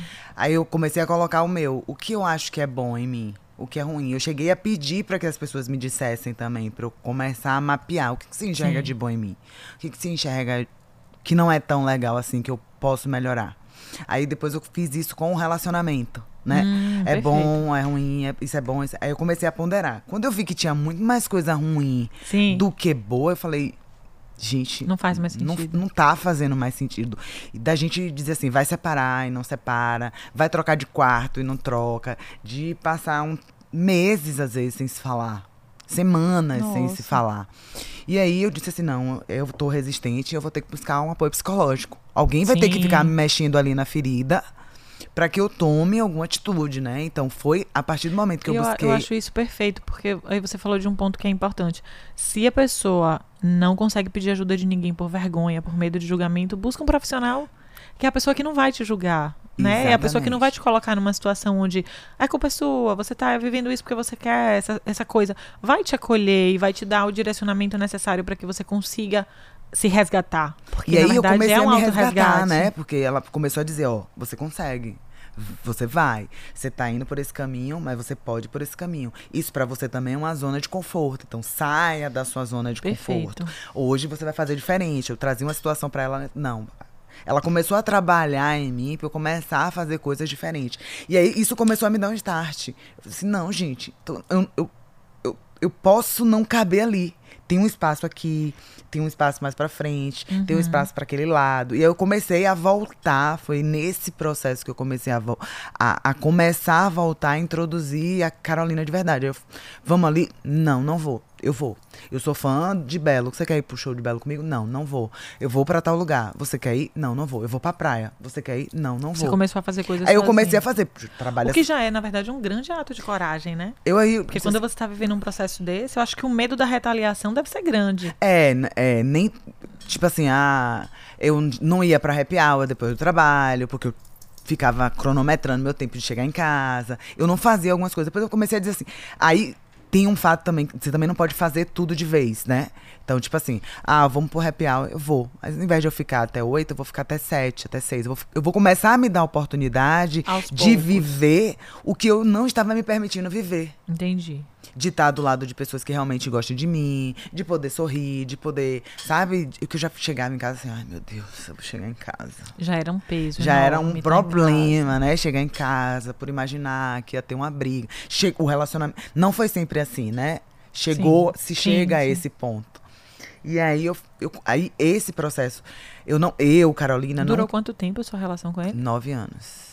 Eu Carolina não quis buscar, eu tenho muitos amigos, né? Eu sabia que eu podia ter o apoio das pessoas, mas assim eu não queria é, passar por um julgamento, eu não queria tipo talvez demorar de tomar uma decisão e, e não conseguir sair do processo. Então eu acho que o mais adequado é uma ajuda psicológica, porque é Sim. alguém que não te conhece, que não conhece a pessoa, que não vai fazer nenhuma inferência, né? Porque a sua amiga, ela, de uma certa forma, ela vai estar do seu lado. Sim. Ela vai te fazer refletir, mas a- um- uma ajuda psicológica que vai estar preparada ali, ela vai mexer em alguns gatilhos que você precisa. sim, ela vai trazer à tona alguns processos que você também precisa viver, que você também precisa experimentar, se Sim. reinventar, passar por aquele processo. A, a- a- a terapia me ajudou muito, me ajudou demais. E eu continuo fazendo, né? Não, eu não Sim. parei, foi também o que me ajudou no momento do, do pós, né? De todo o processo que aconteceu.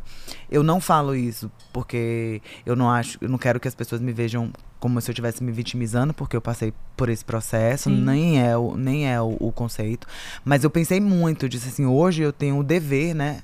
A moral de poder ajudar outras pessoas, de poder dizer assim, ó, você pode sair da relação. Porque eu cheguei a imaginar que eu nunca mais ia conseguir sair. Eu nunca mais ia viver sem sutiã.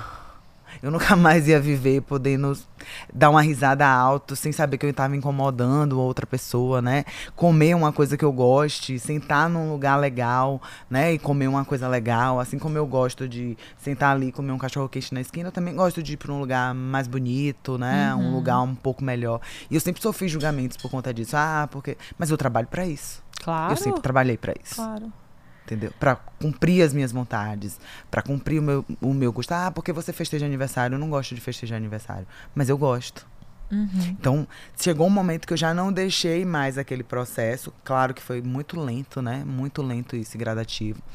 E aí, eu- o meu conselho é uma ajuda mesmo, uma terapia, um psicólogo, algo Algum profissional. profissional que vai te dar um, um, um, um- start muito O que grande. eu diria também, assim, até complementando a sua fala, é esteja atenta aos primeiros sinais. É, eu ia te dizer, eu, Eu, ia acho dizer que, isso. que mais do que até an- antes até de buscar do que buscar uma ajuda psicológica, na verdade eu acho que todo mundo deveria fazer terapia, né? Eu, eu sempre defendi isso ferrenhamente. Eu acho que todo ser humano precisava fazer Você se, terapia. você se transforma, né? Você- o processo de autoconhecimento é um É negócio fantástico. que, que é libertador. Quando você se conhece, você se liberta de todas as amarras e de tudo que te limita. Então, se você se isso te limita, você destrói. Porque eu não quero mais nada que me limite. Eu costumo sempre dizer isso, eu sou uma mulher livre. Ai, mas você é casada. Eu falei, casamento é prisão? Não. sabe? Eu sou uma mulher livre, eu me sinto uma mulher livre, eu ajo como uma mulher livre, porque eu acho que todos nós, seres humanos, e eu nem vou falar só da mulher, eu acho que tanto o homem quanto a mulher, eles precisam se sentir livres, inclusive para escolher estar com outro. Eu hoje não estou com meu marido porque eu sou casada. Eu hoje estou com meu marido porque eu tenho a liberdade de escolher estar com quem eu quiser e eu escolho estar com ele. Eu escolho estar com ele há 18 anos. Mas é uma escolha diária, porque É, se hoje Escolhe todos os dias. eu né? acordar e disser não quero mais, não tem quem me faça querer. Porque eu não me sinto presa ao fato dele ser, de ser casada, ao fato dele ser o pai das minhas filhas. Eu, de fato, me sinto uma mulher livre porque eu me sinto livre real. No sentido de, eu não tô com alguém porque eu tenho a tradição do casamento, eu me sinto presa, eu jurei amor eterno. Não. É porque eu quero estar. É um ato de liberalidade, é minha vontade, é o exercício da minha vontade. E eu- o sonho da minha vida era que todas as pessoas conseguissem enxergar isso, porque a gente vê muitos relacionamentos que são verdadeiras prisões, Exatamente. onde você não consegue dar um passo sem o outro, porque isso vai lhe gerar um problema. Então, ai, mas eu não saio sem a minha mulher, ai, mas eu não saio sem o meu marido. Gente, o que, que é isso? O que, que é relacionamento? Então, eu estou num nível de relacionamento saudável, mesmo, há muitos anos, onde dentro do meu relacionamento eu sou livre para fazer o que eu quiser. Só que tudo é aquela coisa, né? Tudo me é permitido, mas nem tudo é, é- Não, tudo me é liberado, mas nem tudo me é permitido. Então você tem que entrar num processo de dizer até onde vai o meu bom senso, né? Então, assim, existem, obviamente, limites que eu coloco dentro do meu bom senso e do meu relacionamento com ele. Mas foda-se a sociedade. Foda-se o que é imposto pelos padrões, sabe? Porque eu não sigo o padrão. Eu não tenho essa coisa de. Eu, eu sou realmente muito revolucionária, porque eu não sigo o padrão. E ele fala: no dia que você passou a me mostrar o quanto isso era importante, eu entendi o quanto isso é necessário. E assim, hoje a gente vive realmente uma relação muito tranquila, que eu viajo sem ele, eu vou para show sem ele, eu saio com minhas amigas sem ele, e ele também. E tá tudo bem. Eu falo que a gente viveu a, a, a, nossa experiência mais marcante foi a gente nunca tinha feito isso. Foi vez, uma vez que eu fui para um show sozinha. Eu sou apaixonada por Tiaguinho. E aí teve um show da tardezinha aqui em Salvador. Eu falei, não, eu vou. Só que ia ter um jogo do Bahia e tanto eu quanto ele somos Bahia doente, né? Então ia ter um jogo do Bahia na Fonte Nova, Bahia e Flamengo. Ele olhou para mim e fez assim: Porra, amor, Bahia e Flamengo. Eu falei: Porra, amor, Tiaguinho, vá ser feliz, que eu vou ser feliz também. E em outros tempos, a gente certamente, bonita, um né? dos dois ia sofrer, porque um do, qualquer um dos dois que cedesse naquele momento ia estar tá sofrendo. Porque não era ali que a gente queria estar. A gente, cada um queria estar em um lugar. E tudo bem. E eu fui pro meu show com um casal de amigos. Ele foi pro jogo, nem lembro se ele foi sozinho, nem sei com quem ele foi, também não tava nem um pouco preocupada com isso. Foi pro show dele e durante o show, foi durante o, o momento que aconteceu ao mesmo tempo o show e o jogo, era engraçado porque assim, como ele sabe que eu sou Bahia, eu falei, quando o Bahia fizer gol, me mande mensagem. Aí o Bahia fazia um gol, só que o Bahia deu 3 a 0 no Flamengo. Foi um jogo, um jogo marcante, que ele fala até hoje. Foi o melhor jogo da minha vida. Se eu não tivesse ido para aquele jogo, eu teria sofrido até hoje. Você imagina? E foi maravilhoso, porque eu me diverti, porque ele se divertiu. Ele saiu do jogo, foi me buscar no show. E assim, e foi naquele momento que a gente se olhou e fez assim: olha como é foda a gente viver assim. Tá vendo como é muito melhor que a gente consiga viver assim? E a partir daí a gente nunca mais retrocedeu. Assim, a partir daí eu falo, olha, eu vou viajar com uma amiga minha, tal período. Ele, ah, tá tudo bem, vamos organizar as agendas por causa das crianças e eu vou. E a gente não tem mais aquela coisa do ou você escolhe confiar no seu parceiro. Exatamente. Ser cúmplice, ou né? se separa, é, meu amor, e vai ser solteiro. Porque se você vai viver um peso na sua vida, imagine ficar vasculhando o celular, ficar acompanhando o que o outro faz. Tem gente que fala que acompanha as fotos que o cara curte em rede social. Puta que pariu, minha irmã. Vá ter tempo livre assim no quinto dos infernos. Veja se eu vou parar para olhar a foto que meu marido curtiu. Gente, é, assim, é, é uma vida que não faz sentido para mim. Mas entenda que isso já é um processo interno da pessoa, como reflete, Muito. né? A minha. A gente vê que, é. que o seu processo de autoestima tá lá embaixo. Uma mulher. Aí eu falo assim, ó, bicho, mulher, olhe para você, olhe no espelho, olhe como você é foda. Como é que uma mulher foda como você vai perder o seu tempo da sua vida vasculhando se o cara que tá com você curtiu a foto da outra? Minha irmã, se ele curte a foto, ele faz coisa muito pior. Ou se ele não curte a foto, se ele curte a foto e, é, e, e, não quer fazer, não faz. Quem quer fazer não é porque curtiu a foto, deixou de curtir a foto, que está fazendo nada de errado. Então o processo está na sua cabeça. Hoje em dia eu falo sempre pra ele. O processo é todo interno. Se né? a gente é. se separar, o azar é todo seu. Eu digo pro meu marido: Meu filho, se a gente se separar, o azar é todo seu. Olhe para mim, eu sou uma mulher incrível. Então, antes dele me achar uma mulher incrível, eu preciso me achar uma mulher incrível. E eu preciso entender até onde eu vou e eu não vou me diminuir. Eu não vou deixar de me achar a mulher que eu sou por causa dele e nem por causa de homem nenhum mais nesse mundo, sabe? Mas é um processo que não foi sempre assim. Eu, eu, eu, vivi esse processo de autoconhecimento que foi sofrido para mim também. Foi sofrido. Eu, para me libertar disso, para eu encarar isso com essa naturalidade que eu encaro hoje, foi um processo interno muito grande depois com ele. Porque foi um processo de desconstrução é, que fazer pessoal. Com você e depois, e depois compartilhar com ele, com porque outro, ele exatamente. não concordava. E hoje, hoje eu posto minha foto da minha raba lá no, no Instagram. Aí as pessoas, seu marido liga, eu falo, olha amor, tá aqui perguntando se você liga. Ele, ah, pelo amor de Deus. Deus, eu tenho um tempo de estar preocupado com a foto. Tá Tô preocupado com você, minha filha que tá aqui do meu lado. O que importa para mim é a vida real. As pessoas vivem de fantasia. A rede social é um recorte da sua vida. É, você só não, mostra o que você quer mostrar. Exatamente. Então, assim, a, o que a gente, o, voltando para o contexto do abusivo, para mim, tá justamente atrelado a isso. No momento em que o outro retira de você a capacidade de decidir, no momento em que o outro diz para você o que você tem que vestir, se você pode ou não pode postar uma foto numa rede social, se a sua risada é alta no momento ou que você baixa, se vê fazendo as coisas que o outro quer, já é o primeiro sinal. Você se anula para estar tá vivendo já, uma vida que não é sua, para viver a vida que é do outro por, por uma necessidade de agradar, por uma necessidade de caber. Por uma carência, por um medo, por uma série de outros sentimentos. Eu acho que esses também são gatilhos. Às vezes Sim. o gatilho não é só um, um tapa na mesa, uma agressão verbal, mas algumas atitudes, né, que fazem você entender que você precisa caber ali naquele lugar. Você não precisa caber em lugar nenhum. Você precisa Isso, caber em perfeito. você. Perfeito. É. Ser você. Então, eu, eu hoje, eu, eu não me permito mais viver nada em, nenhuma etapa da minha vida, em nenhum processo da minha vida, que eu não possa ser eu. Onde eu É, não puder perfeito. ser eu, eu não vou não estar. vou, isso. Eu, eu penso exatamente igual.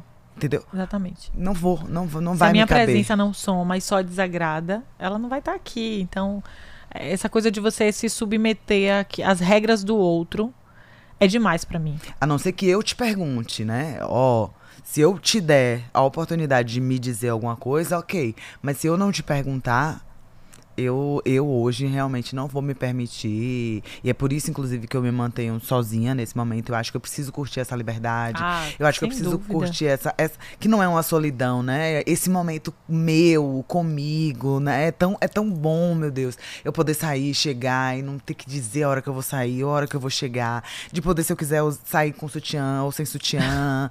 É, São coisas mínimas, né? que você. Detalhes, né, Assim, que um detalhezinho que pesa. tanto. Se esse vestido tá curto ou tá transparente.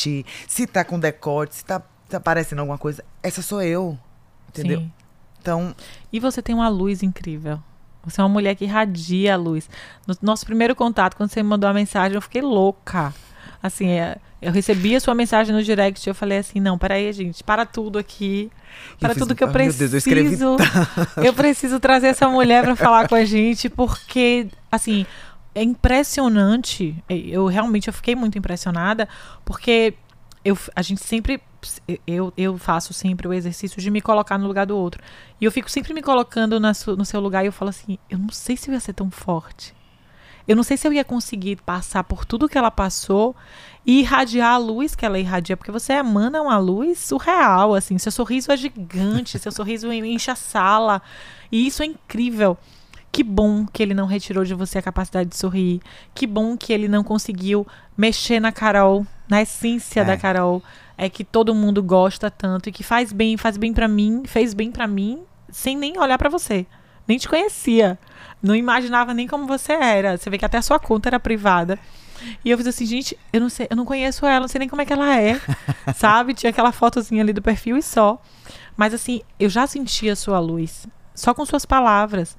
Porque você está aqui, é, é um ato de coragem, mas é um ato de amor, assim, gigantesco com o próximo. Porque você tinha tudo pra atacar o foda-se e viver sua vida.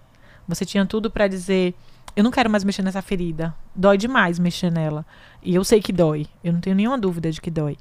Mas, no entanto, você está disposta a passar por cima disso. Você não tem mais vergonha de falar sobre isso. E isso é Não. incrível. E, e- e é isso, que é incrível. engraçado, né? Você me trouxe isso. e Eu, é porque, assim, falar com alguém que você já conhece, que tem uma convivência com você, que sabe, né, que é o que você costuma fazer, né? Ou, ou alguém do seu trabalho, ou alguém da sua família, ou alguém amigo.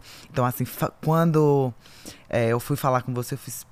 Puta que pariu, vou, vou falar pra alguém que eu não conheço, que não me conhece, que eu nunca vi, até onde eu posso ir, né? Até Sim. onde eu posso falar. E quando eu vi, já tinha dito assim, meu Deus, eu não sei nem se ela vai ter tempo pra ler tudo que eu escrevi, mas Claro, foi leio assim, tudo. foi de alma, foi de coração, eu foi com o coração aberto, foi com a, a mais pura verdade de todo o processo. E eu fiquei muito. E eu estou muito feliz, né, de poder falar disso é, de uma forma tão transparente, Sim. né? De uma forma é, tão concisa, transparente e verdadeira, né? Porque o que eu trouxe aqui é, é, é uma verdade minha, que Isso. pertence a mim, Uhum. né? E que eu tô compartilhando, tendo a oportunidade de compartilhar com você, tendo a oportunidade de compartilhar com outras pessoas e que para que as pessoas possam entender que existe uma saída, né? Claro, Que sempre, existe uma sempre, solução, gente, que, que existe um recomeço, né? Eu, eu, eu digo que é, é um, um, um novo início, na verdade, né? Eu não, eu não gosto nem muito da palavra recomeço. Ah, eu É, também não. Porque parece que você tá isso. voltando para trás. Isso, Não, é um novo início de uma nova etapa,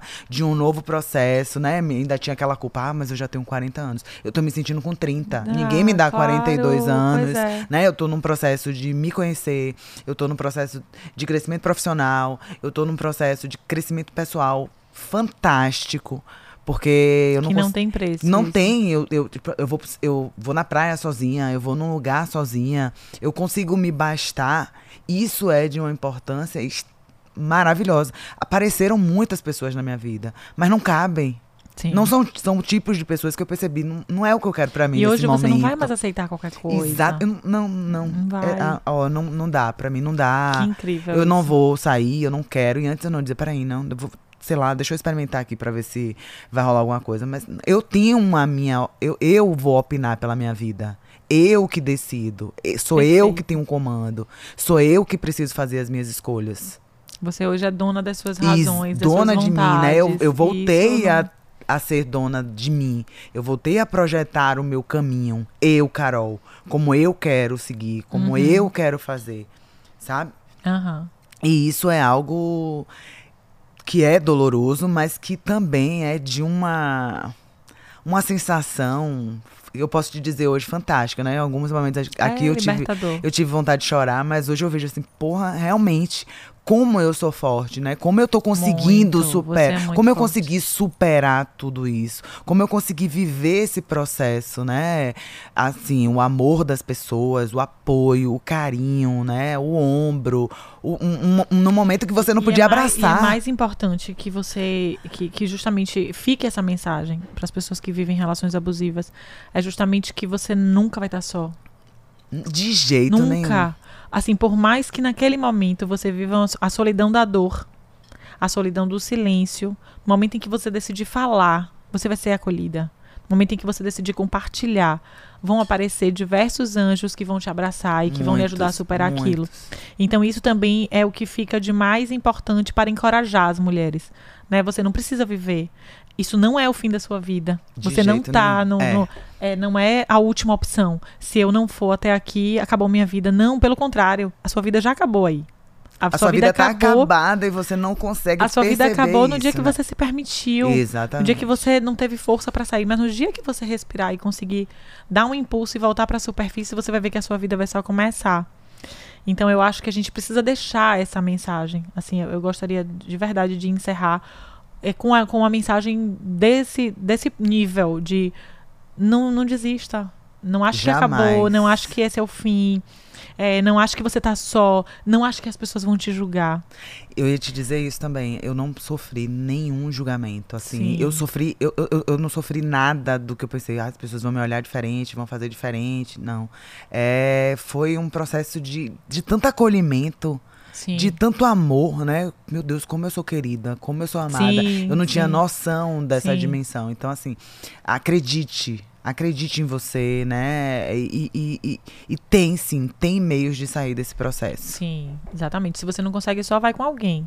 Mas o que importa é que você não pare, não permita que sua vida Exatamente. estacione ali naquele momento, principalmente se você. E eu nem falo só quando chega a agressão de fato, né? Porque a gente. Aí eu acho que quando entra na, na- na, na via, nas vias de fato. Já é um processo de verdade de insustentabilidade. Acabou ali, não vai mais, não vai mais para lugar nenhum. Aqui é a, a lin- o fim e da não tem linha, a primeira sabe? e a última, tem a primeira e uma sequência de vezes. Isso, eu também acho que, que assim, eu, eu imagino que seja uma sequência que não vai acabar nunca. Mas eu acho que quando você já tá na esfera psicológica, quando você já tá do lado de alguém que tá lhe fazendo sofrer psicologicamente, já é o momento de você buscar essa ajuda. Já é o momento de você sair dali. Porque você tem que ser racional, o que é bem difícil, eu Muito. sei. Mas você tem que buscar o restinho de razão que tem ali no seu coração e dizer, olha, se eu não parar aqui, pode ser que não acabe. Fazer um exercício interno, né? A gente não quer se dar esse trabalho, né? De, peraí, É. deixa eu parar aqui, respirar e pensar. Não, eu acho que talvez um, um medo. Eu acho que eu acho que o que deve paralisar mais o deve medo ser trava o medo, muito. o medo de ser julgada, o medo de não conseguir outra coisa, o medo. Tem muitas mulheres que são donas de casa, que muitas vezes dependem financeiramente do marido, né? Então devem viver naquela coisa de eu vou viver do quê? Né? Eu vou sobreviver como? Eu vou me sustentar de que forma? Muitas vezes no medo dos filhos, porque você tem aquela ideia de união, de família é, que precisa estar ali, unida, pai, mãe, enfim, que isso vai afetar de algum modo as crianças. Então são muitos medos que pairam, né, na cabeça de uma mulher. Mas é impressionante como o medo de deixar de ser ela, como o medo de ser infeliz não é grande o suficiente para que ela consiga sair daquilo ali. É quando você realmente não consegue se priorizar, não consegue se colocar como centro da sua vida. É, você e você é o centro da sua vida. Está nesse patamar, exatamente. É muito importante que você realmente se reconheça nesse papel. É, mas você depois teve alguma notícia dele? Vocês tiveram algum contato não, depois de tudo isso? Eu busquei não ter mais contato nenhum, né? Você é... tem alguma medida preventiva? Tenho, tenho uma ah. medida. É, atuo com essa medida até hoje. Tenho uma advogada que acompanha o processo, Sim. né? E que me dá os pareceres, a gente está acompanhando. Tem um outro suporte também de uhum. outros amigos, né? Tive suporte é, de várias pessoas aí da área. E eu bloqueei todas as possibilidades de contato Sim, possíveis e imagináveis, porque eu não quis, não, não quis, não, não quis, não quero e não acho que a gente deva ter nenhum contato mais daqui para frente, né? Com certeza. É, é algo que para mim não tem nem, nenhuma possibilidade dentro desse do é, meu universo cenário, atual, né? né? É, de iniciar um novo processo de vida. Ah, eu tenho certeza disso. Eu desejo para você muita luz, muita luz, que você continue iluminando as pessoas com sua história, inspirando pessoas, fortalecendo outras mulheres, que seu sorriso que ilumina tanto esse espaço aqui possa iluminar outras vidas. Você é um ser de luz, você é uma mulher muito forte, muito corajosa. Nunca deixe que ninguém te faça duvidar disso, porque você é uma mulher incrível. E eu tenho certeza que tem uma história aí, ó, enorme ainda para viver e para escrever e que essa vai ficar para trás e vai ficar só na memória assim de olhe, foi superável. obrigada, Carolzinha, obrigada por sua presença, obrigada por partilhar sua história. Obrigada por nos inspirar, porque você é exemplo de mulher de inspiração, não tenha dúvida. Vou me lembrar de você todas as vezes que eu reclamar da vida agora. Eu falei, meu Deus do céu, Carol, olha Carol forte. Sabe? Eu queria te agradecer de verdade por sua disponibilidade, por estar aqui. Conte sempre comigo. O espaço está aberto é, para quem quiser vir até aqui. Se você tiver amigas que queiram, olha, Carol, eu quero também aquele espaço ali para falar pode mandar vir, o espaço está aberto para todas nós. E você vai ter sempre o meu abraço, você vai ter sempre um acolhimento aqui perto de mim. E continue lá coladinha, que a gente ó, vai se falar sempre agora. Eu Obrigada, super agradeço viu? também, uma oportunidade, acho que assim, é, nada acontece por acaso, né? Eu acho que é um, é, esse é um ano. O ano passado eu já vim me ressignificando, né? Como pessoa. Eu acho que esse ano eu tô colhendo esses frutos, né? De poder alçar outros patamares, de poder estar em outro processo do meu despertar pessoal, do meu despertar espiritual. Então, é, eu também agradeço bastante totalmente disponível para o que precisar, qualquer pessoa que precise de um conselho, de uma orientação. Fala é, o seu Instagram. Arroba Lolinha1505, eu vou abrir, eu vou deixar aberto o meu Instagram. E qualquer mulher que precise de algum tipo de orientação, de algum apoio, é, qualquer mulher que precise de, de entender o meu processo, que queira conversar, eu tô super aberta, né? É um momento que eu, que eu quero trazer, que não foi legal para mim, mas que me fortaleceu e me transformou e me, me, me trouxe novamente a ser o que eu era antes. Então, se aconteceu comigo, eu posso ajudar, sim, outras pessoas ah, a viverem isso.